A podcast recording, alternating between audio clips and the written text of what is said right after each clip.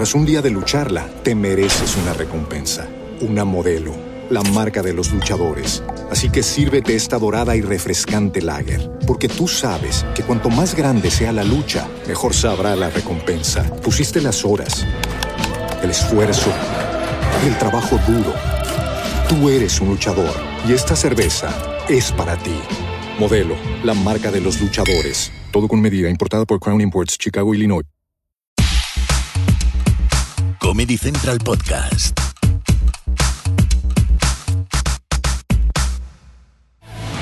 Con todos vosotros, Danny Horror.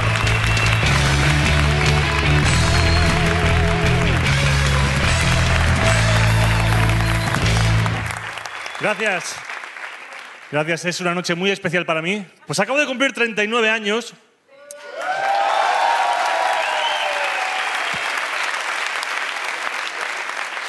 No hagáis eso, es una edad de mierda.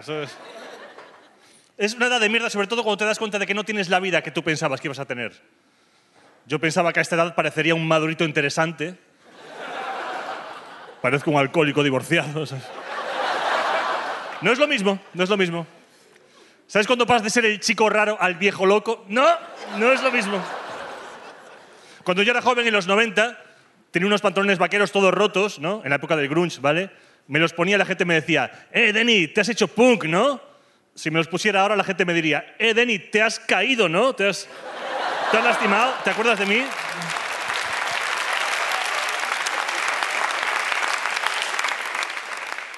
¿Te has cagado, Denny? ¿Sabes lo peor de todo? Que yo tengo una sobrinita, tiene cuatro años, ¿sabes? Y la adoro. Y, y da igual que me ponga mi mejor ropa, que me duche, que me asee, ¿sabes? Soy incapaz de llevarla por la calle de la mano sin parecer sospechoso. Que alguno puede pensar, pues sonríe, es peor.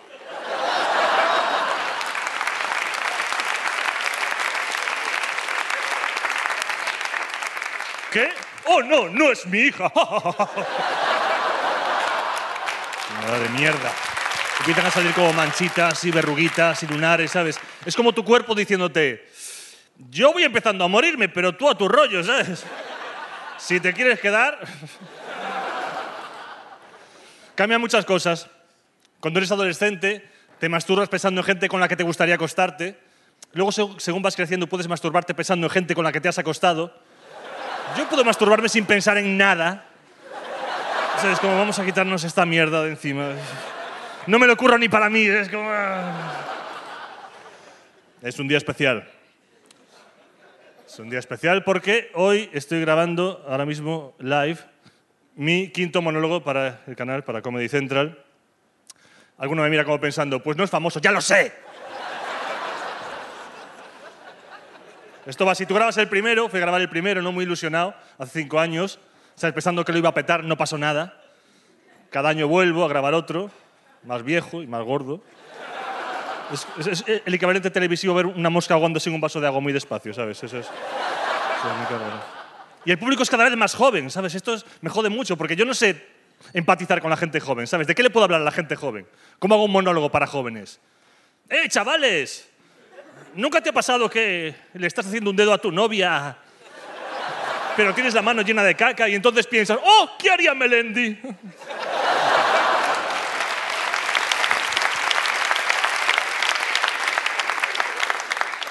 Si sabes lo peor de todo esto, que ya no me puedo dedicar a otra cosa, es demasiado tarde, ¿sabes? Ya no puedo hacer, yo no sé hacer nada más que esto. Me hubiera gustado ser un hombre del Renacimiento, ¿sabes? Como, como Leonardo, Miguel Ángel o las otras dos tortugas, ¿sabes? Es- No, porque eran artistas multidisciplinares. Esa peña era la hostia. O sea, Leonardo sabía dibujar, pintar al óleo, esculpía, inventaba mierdas.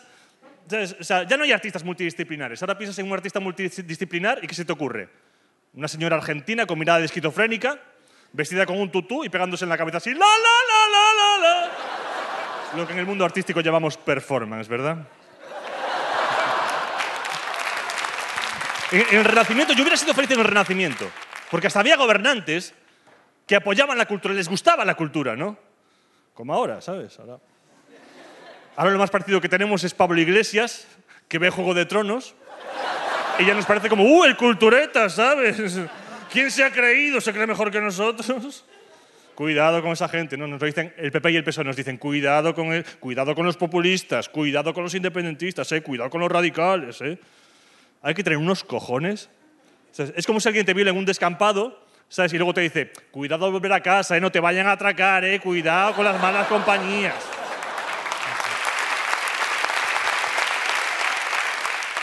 Estoy más gordo también, ya lo sé. El negro no hace milagros, amigos.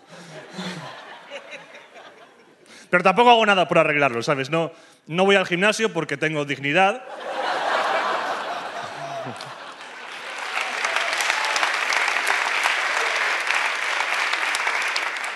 Y no hago deporte porque no me gusta. Odio el deporte. Sobre todo el deporte que más odio es el fútbol. Odio el fútbol, pero con toda mi alma. Porque el fútbol está como visto, es como el deporte de tíos, ¿no? El deporte viril. El fútbol es el deporte de los machos, ¿no?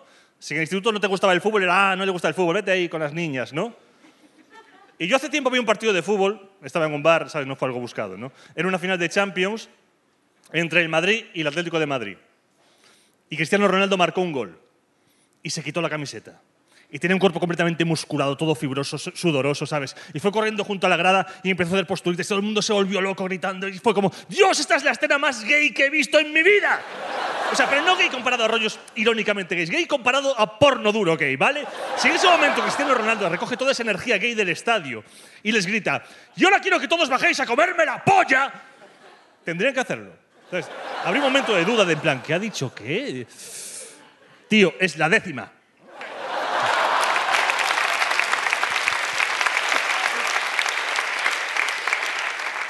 Bajarían los madridistas ahí mirando al suelo, algunos en plan. Los más mayores contándose anécdotas. Yo no me comí una polla desde la de Di Stéfano en el 56. ¿eh? Un pequeño tumulto abajo. Ese tío ya ha pasado tres veces, déjalo, esto marroncero.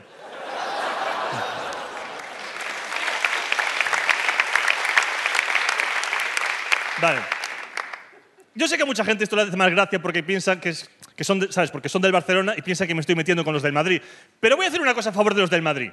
Al menos su ídolo está bueno. Los del Barça se la comerían a Messi, lo que les coloca un pequeño peldaño por encima de la pedrastia, ¿vale?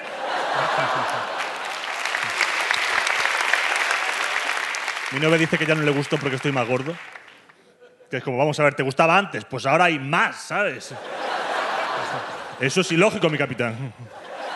Estáis preguntando todas ahora, chicas. Pero tiene novia, sí, tengo novia. ¿Es la, ¿Es la auténtica, Denis? ¿Será este el amor verdadero? ¿Será este el amor de verdad? Espero que sí, porque no va a haber más.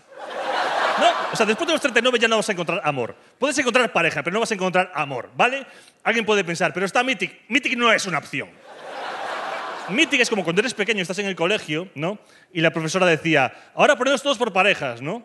¿Sabes? Y todo el mundo se ponía con, con su mejor amigo, el niño o la niña que le gustaba, ¿no? Y siempre quedábamos cinco o seis frikis mirando al suelo así. Y venía la profesora deprimida y decía, a ver, tú con ese, tú con este, tú con este. Pues Mythic es eso, pero a nivel mundial, ¿vale? Mythic tiene un archivo con los perdedores de todo el mundo.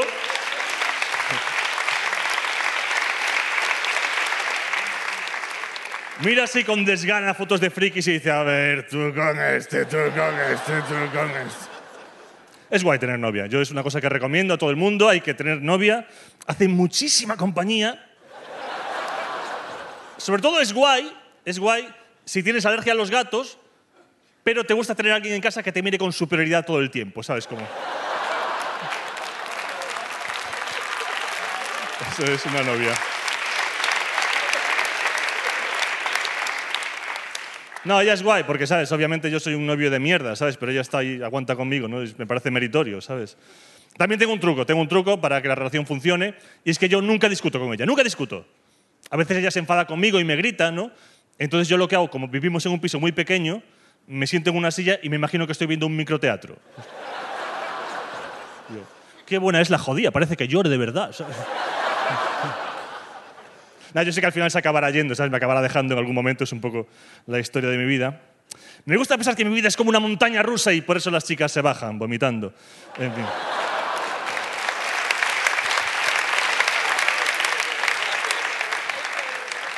Tengo muy poca autoestima, amigos, muy poca autoestima. Cuando hago el amor no te pregunto, ¿te gusta? Si no te arrepientes, ¿sabes? Es- Cuando me imagino mi entierro siempre se suspende por falta de público. Muy poca autoestima. Mi mayor fantasía es ir a un bucaque, pero de oyente, ¿sabes? Es-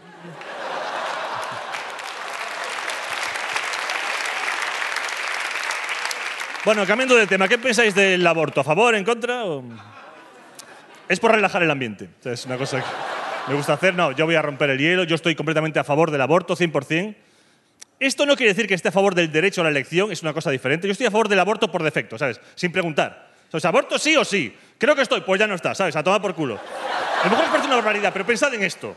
Cada verano, Andy y Lucas se van de gira por todo el estado y se tiran a las chicas con peores notas de España. Es decir, de ahí no va a salir nada bueno, ¿vale? No vas a tener una generación del 27 de la nada.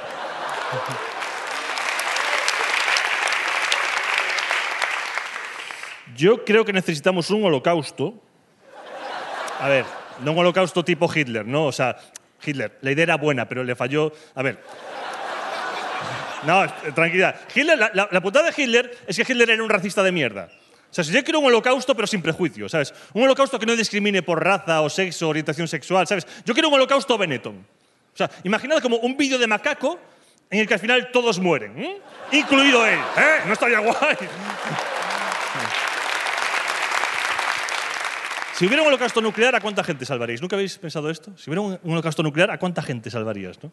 Es importante, ¿no? Mi chica me lo preguntó el otro día, estábamos hablando de cosas, me dice, Denny, si hubiera un holocausto nuclear, ¿a cuánta gente salvarías? ¿no? Yo no salvaría a nadie. Me dice, pero bueno, pero tienes amigos, tus amigos te caen bien. Y yo, sí, me caen bien porque les veo poco. Pero si les viera todos los días, desearía que estuvieran muertos. O sea, ¿no os pasa que cada vez aguantáis menos a la gente? Que te encuentras a alguien, cruzas tres frases y ya está. Oh, Dios, ¿por qué no se muere? ¿Sabes? Entonces lo que pasa es que ella fue a hacerme la pregunta que va a pillar. ¿Sabes lo que hacéis las tías? Que a veces hacéis la preguntita a pillar. ¿no? Ahí, ah, por crear conflicto. Me pregunta, atención, eh, hay que tener mala idea. Me pregunta, pero a mí me salvarías, ¿no? Claro, porque uno es buena gente y tengo que ser sincero. Entonces le dije, no. Dice, pero a mí me quieres, sí, te quiero ahora, pero imagínate que hay el holocausto y cortamos. O sea, voy a compartir el mundo con mi ex. O sea, ¿qué mierda de vida es esa? Abrir el Facebook y que todo sean noticias suyas. O sea, ¿pero ¿qué cojones es esto?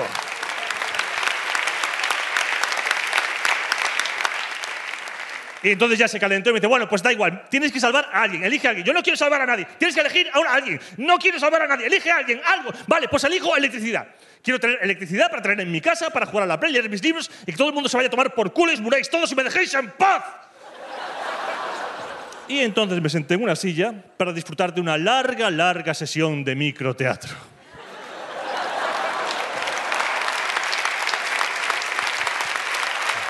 No, pero está guay tener novia. Sobre todo hacer cosas románticas con ella. No me gusta mucho. Una cosa que me gusta mucho hacer es ver películas de terror con ella. Me parece muy romántico. No ver la película en sí, sino lo que pasa después, ¿no? Tú vas a una peli de terror con tu chica, ¿vale? Y os vais a dormir. Y se escucha un ruido en casa. Y vosotras chicas lo flipáis. Como de repente, ¡Oh! ¡Ay, qué es eso! ¿Qué es eso? ¡Ay, qué miedo! Pero entonces nosotros, ¿verdad? Nos pasamos el brazo por los hombros decimos, tranquila. Yo estoy aquí. Yo te protejo. Todo va a ir bien. ¿Y vosotras, chicas, os dormís? Porque oís lo que decimos, pero no oís lo que pensamos. Porque si oyeres lo que pensamos, no volvíais a pegar ojo en vuestra puta vida. Porque cuando estamos diciendo todo va a ir bien, lo que estamos pensando es, ¡ah! Me cago en la leche, pero ¿qué pasa ahí? Yo qué sé si va todo bien, no soy Nostradamus. ¿Y si es un ladrón? ¿Y si son cuatro ladrones? ¿Te voy a proteger yo? ¿Yo que no he ganado una pelea en mi puta vida? Y si solo puede escapar uno, ¿eh? Tampoco llevamos tanto tiempo juntos, solo cuatro años, quiero decir. Aquí, sálvese quien pueda. Pero no os sintáis mal por esto, chicas, porque todos necesitamos que en algún momento alguien nos coja de la mano, nos mire a los ojos y nos diga, todo va a ir bien. Esto que os voy a contar ahora a lo mejor os suena a ciencia ficción, pero yo os juro que es cierto, ¿vale? Hace años había en España otro presidente. Qué locura, ¿verdad? Parece increíble, pero este hombre existió. Existió. Se llamaba Zapatero, aunque ya nadie se atreve a decir su nombre en público. No es un poco como Voldemort, ¿verdad? Nadie se atreve a nombrarle. Pero el hombre existió. Y había rumores de que llegaba a España una crisis. Y teníamos miedo. Pero entonces Zapatero salía en televisión y nos decía, tranquilidad. Yo estoy aquí yo os protejo, todo va a ir bien. Y nos lo creímos, porque oíamos lo que decía, pero no oíamos lo que pensaba. Porque si oyéramos lo que pensaba, sonaría algo así como, ¡es algo en la tele!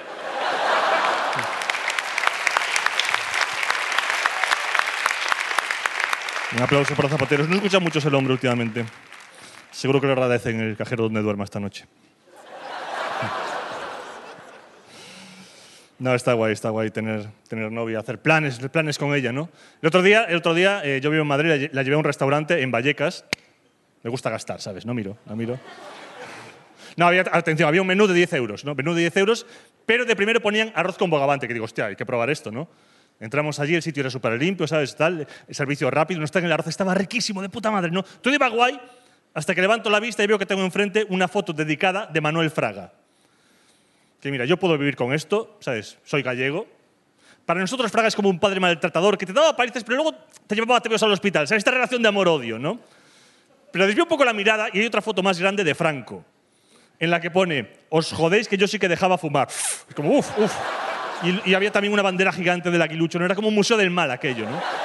Y mi novia, que sabe un poco de qué pie cogió, me mira y me dice, ya, ya sé lo que vas a decir, Dani, ya sé lo que vas a decir. Que no podemos volver aquí, ¿verdad? Pero es que el arroz estaba de puta madre. Así que ahora me encuentro en, en un dilema. Eh, no sé, tú, por ejemplo, tienes gafas y barba, seguro que eres algo guay, ¿no? Es decir, ¿tú qué eres en esta situación? ¿Volverías a ese sitio a dejarte el dinero sabiendo cómo son? ¿Volverías a dejarte allí la pasta? Sí, o sea, no tienes principios, ni moral, ni vergüenza. ¡Qué asco de persona! Yo ya he vuelto, ¿vale? Luego te digo, ¿dónde es? Pero lo peor de todo no es saber que yo tampoco tengo moral, ni principios, ni vergüenza. Lo peor de todo no es saber que mi estómago manda más que mi cerebro. Lo peor de todo es que el otro día pasé al lado de una manifestación de fachas, vi una bandera del aguilucho y empecé a babear. ¡Ah! ¡Me he convertido en el facha de Paulov! Chiste para universitarios, amigos. Si os ha gustado es que estáis en el paro, sé que tampoco os, os, vengáis arriba. Nah, tengo que decir que esta noche, esta noche intento decir la verdad en todo lo que cuento, ¿no? Pero he mentido en una cosa, ¿no? He, dicho como, he empezado diciendo como que mi carrera iba muy mal. Y esto no es del todo cierto, porque hace poco me llegó una llamada, que de, estas llamadas que te cambian la vida. Me han llamado para hacer un piloto en una serie, una cadena nacional, ¿no? Y, yo al principio, ¿sabes? Dije, pero es que yo no soy, no soy actor, soy cómico, ¿no? Me dijo, no, no pasa nada, Denny. Es una serie de comedia, queremos que todos seáis cómicos y además tenemos un protagonista que vas a flipar cuando sepas quién es, es increíble, ¿no? Y dije, vale, guay. Digo, ¿cómo se llama la serie? ¿no? Me dice, el proyecto se llama Jaimito. Bueno, no es un título tan guay como El crepúsculo de los dioses, pero digo, bueno, vale, puede pasar, ¿no? Luego miro el guion y realmente sí, son chistes de Jaimito. Mi personaje se llama Soldado Romano 1, así que tampoco es que tenga, ¿sabes?, mucho papel. Y digo, bueno, venga, vamos adelante con esto, a lo mejor lo podemos hacer guay, ¿no? Al día siguiente me llevan a la sierra para que eh, repase las escenas, para grabar y que repase con el protagonista, ¿no? Me llevan a un barracón a conocer por fin al protagonista de la serie. Y abrí la puerta y así, amigos, es como conocí a Paquirrín. Bien. Cuando ves a Paquirrín de cerca, yo lo primero que pensé fue en Nietzsche. En concreto una cita de Nietzsche que dice, cuando miras al abismo, el abismo te devuelve la mirada, ¿sabes? Es, es esa sensación. Tengo que decir que empezamos con mal pie porque yo le llamé Paquirrín y me dijo, no, no, no me llames Paquirrín. Y yo, ¿cómo te llamo? Es que ahora soy Kiko. Que, ah, perdón, no sabía que habías dije evolucionado, ¿sabes? O pero realmente es muy buena gente, estuvimos hablando, nos llevamos muy bien, ¿no? Y luego nos ponimos los, disfraces de romanos. Yo hacía de soldado romano y era Jaimito el centurión, ¿no? Vale, mi, frase mejor del piloto, para que os imaginéis, era Ave Jaimito, o sea, ese era como mi, mi culmen, ¿no? Y salimos allí, Paquirrín y yo, nos ponemos ante las cámaras, un cómico que no sabe actuar, un hombre que no sabe hablar, dos hombres del renacimiento en el siglo XXI, mirándonos con rivalidad pero con respeto, ¿sabes? Como Al Pacino y Robert De Niro haciendo hits, ¿sabes? Este rollo de vamos a hacer juntos esta mierda. Empezamos la escena. Bueno, yo me trabo al hablar, a él no se le entiende nada, un cómico entra tarde, se cae un escudo, ¿sabes? Digo, nos va a quedar una bronca que te caes. Entonces cuando oigo desde lo lejos, ¡buena! Digo, bueno, a lo mejor por cámara queda guay, ¿sabes? Hacemos la siguiente secuencia, nos sale peor y vuelvo a ir, ¡buena! Y seguimos así haciendo secuencias una detrás de otra, cada vez peor. Hay un tío, con Paquirrín no se sabe el guion, hay uno fuera de cámara gritándole las frases para que él las repita. De hecho, en un momento, en vez de Ave Jaimito, digo Ave Paquirrín y nadie parece darse cuenta. Llegué a mi casa humillado, con los pies congelados de las putas sandalias de Romano. Y mi novia me dice, ¿qué, qué tal ha ido? Yo, ¿qué tal ha ido? Ha sido la experiencia más humillante de mi vida. Me siento violado como artista y como persona. Es como si hubieran cogido mis aspiraciones de ser algo en esta profesión y se hubieran meado encima. Me dice, vale, vale, vale, ya sé lo que vas a decir. Que si te llaman no vas a hacer la serie, ¿verdad? Es como, tía, me he vendido por un plato de ratón con bogavante. ¡Claro que voy a hacer la puta serie! Pero la serie nunca se hizo. Y a los pocos meses vi una, una, noticia en internet en la que ponía que Paquerrín iba a entrar en Gran Hermano VIP iba a ganar 50.000 euros a la semana.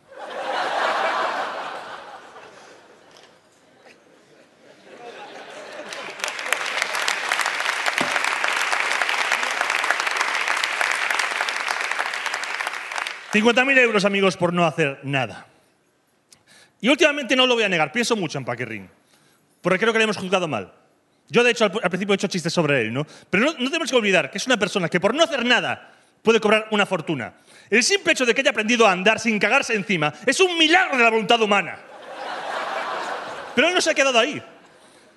Yo me dedico a esto, al monólogo. Él ha hecho un monólogo una vez en su vida y ha sido récord de audiencia en la sexta. Ha hecho una película una vez en su vida y ha sido la película más taquillera del año en España. Ha hecho una canción y ha sido número uno. Muerte de envidia, Leonardo da Vinci. Púdrete en tu tumba, Miguel Ángel, porque yo he conocido al auténtico hombre del Renacimiento. Así que permitidme que exclame al cielo, sin un ápice de ironía en mi voz. Ave, Paquirrín.